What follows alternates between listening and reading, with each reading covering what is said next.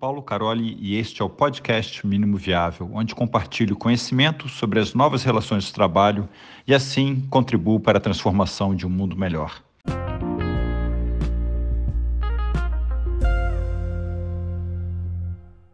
Bom, boas perguntas são normalmente geram boas respostas, né? Michael Wilson ele, ele traz esse pensamento e aí, alguns cenários, quando a gente fala de facilitações, reuniões que não dão muito certo, é, a gente percebe alguns sintomas. Então, por exemplo, quem aí já vivenciou a situação de, putz, eu eu fiz uma pergunta e aí fica aquele silêncio ensurdecedor na sala, que ninguém fala nada e demora para falar, e aí a gente começa a ficar agoniado ali para, pô, fala aí, fala, é, começa a, a, querer falar mais, né? É, e aí isso a gente vai percebendo também uma, uma outra situação do tipo uh, as pessoas já não o grupo que está participando já não se sente tão à vontade em querer participar por não saber responder as perguntas, né? Quem nunca? Né? Então a gente acaba vencendo isso. Então uh, saber fazer boas perguntas justamente evita isso, né? E aí a, o grande desafio é como fazer essas boas perguntas.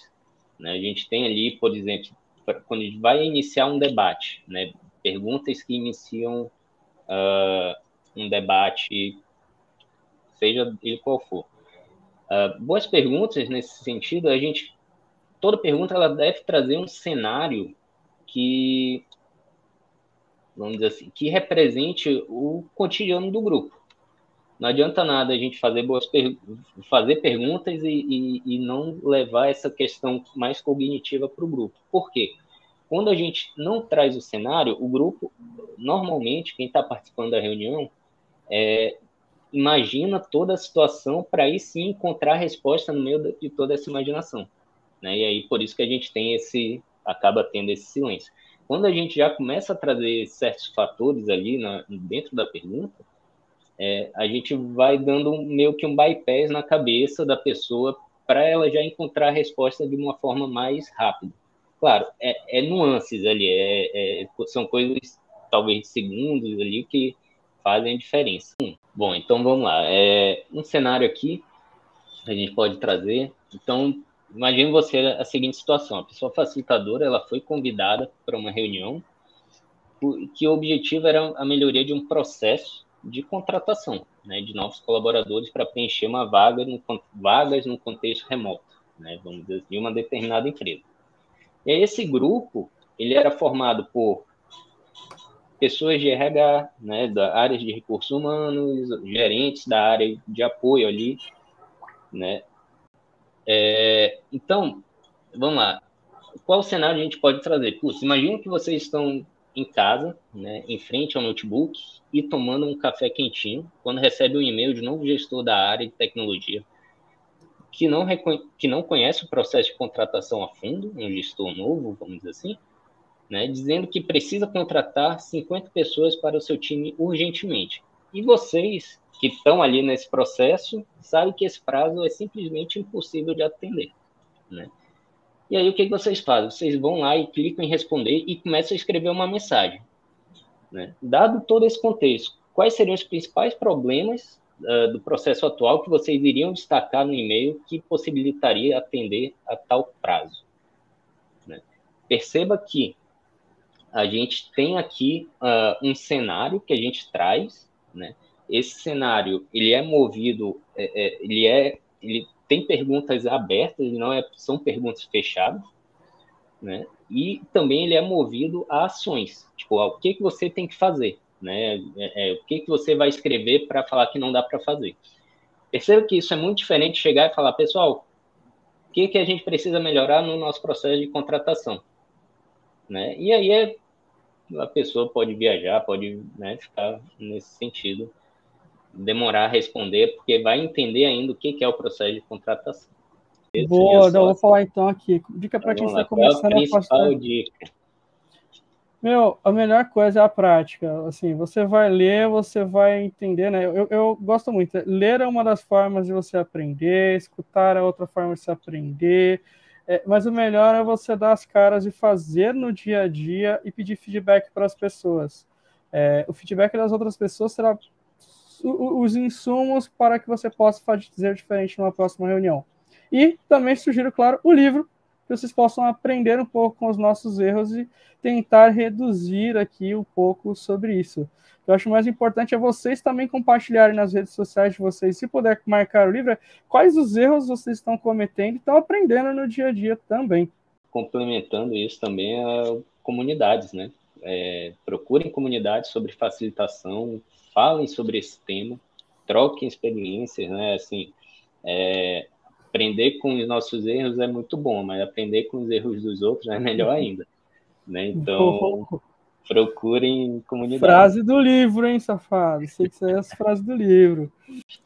Boa, deu aqui ó, a frase da Liliana, a última aqui, que complementa isso, né? é verdade? A melhor forma de aprender é testar um dia a dia, fazer uma auto-reflexão de como fazer melhor.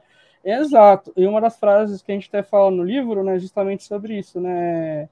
Tirando a gente do ponto, nossa, vocês são especialistas. Não, a gente, basicamente a gente está retribuindo para a comunidade tudo aquilo que a gente aprendeu ao longo desse tempo, errando, aprendendo. Com certeza cada um que teve sua jornada também de aprendizado, né? E, e a gente até fala sobre isso, que nós, enquanto autores, também estamos aprendendo. Eu, por exemplo, tenho que me reinventar no contexto de hoje porque eu trabalho com uma pessoa cega. E aí agora? Eu, até agora eu sabia tudo, não era? O sabidão? Então, agora o sabidão está tendo que reaprender nesse novo contexto.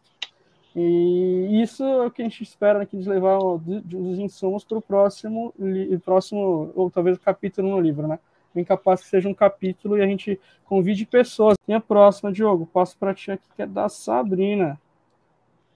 Boa. Diogo, seguinte, é possível mensurar de alguma forma o ganho de produtividade e qualidade em reuniões aplicando esses métodos? Isso é abordado? Sim, isso é abordado e sim, isso é possível. Né? A gente precisa primeiro entender alguns pontos aí, né? Tipo, é, quando a gente pensa em reuniões de uma forma mais é, ampla, vamos dizer assim, uma forma mais holística, a gente acaba vendo que reunião nada mais é do que investimento de tempo e dinheiro das pessoas. Então, imaginem que uh, uma reunião com toda a diretoria de uma empresa, uma hora de reunião, cara, é um negócio muitíssimo caro. Só de pensar uma hora de, de altos salários, né, de cada pessoa, é, mais a estrutura, mais a energia, isso acaba é, é, impactando né, financeiramente ali o, o ambiente. E isso é, é, é, aumenta muito a necessidade de ter uma pessoa facilitadora para a necessidade e importância de ter uma pessoa facilitadora responsável pelo processo dessa reunião, para justamente conseguir chegar a, a bons resultados. Né?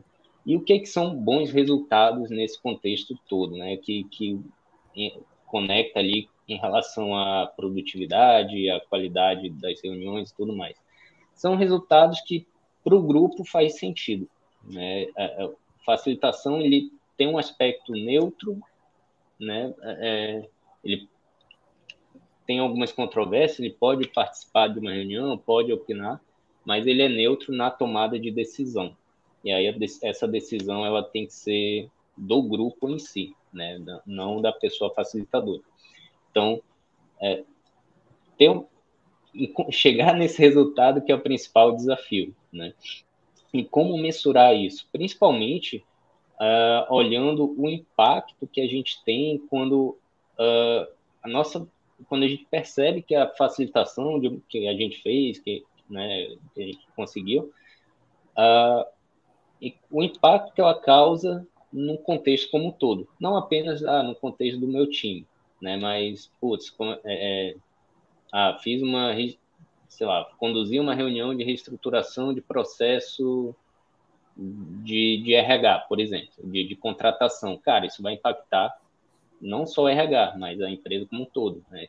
E aí a gente olha principalmente, putz, será se isso está de fato aumentando, por exemplo, a, a contratação, né? Será como é que está a, a, a, dificuldade disso? E aí o papel sim do facilitador está acompanhando isso, né? Saber aquilo para até e fazer esse depara né, de resultados, de ação e resultado.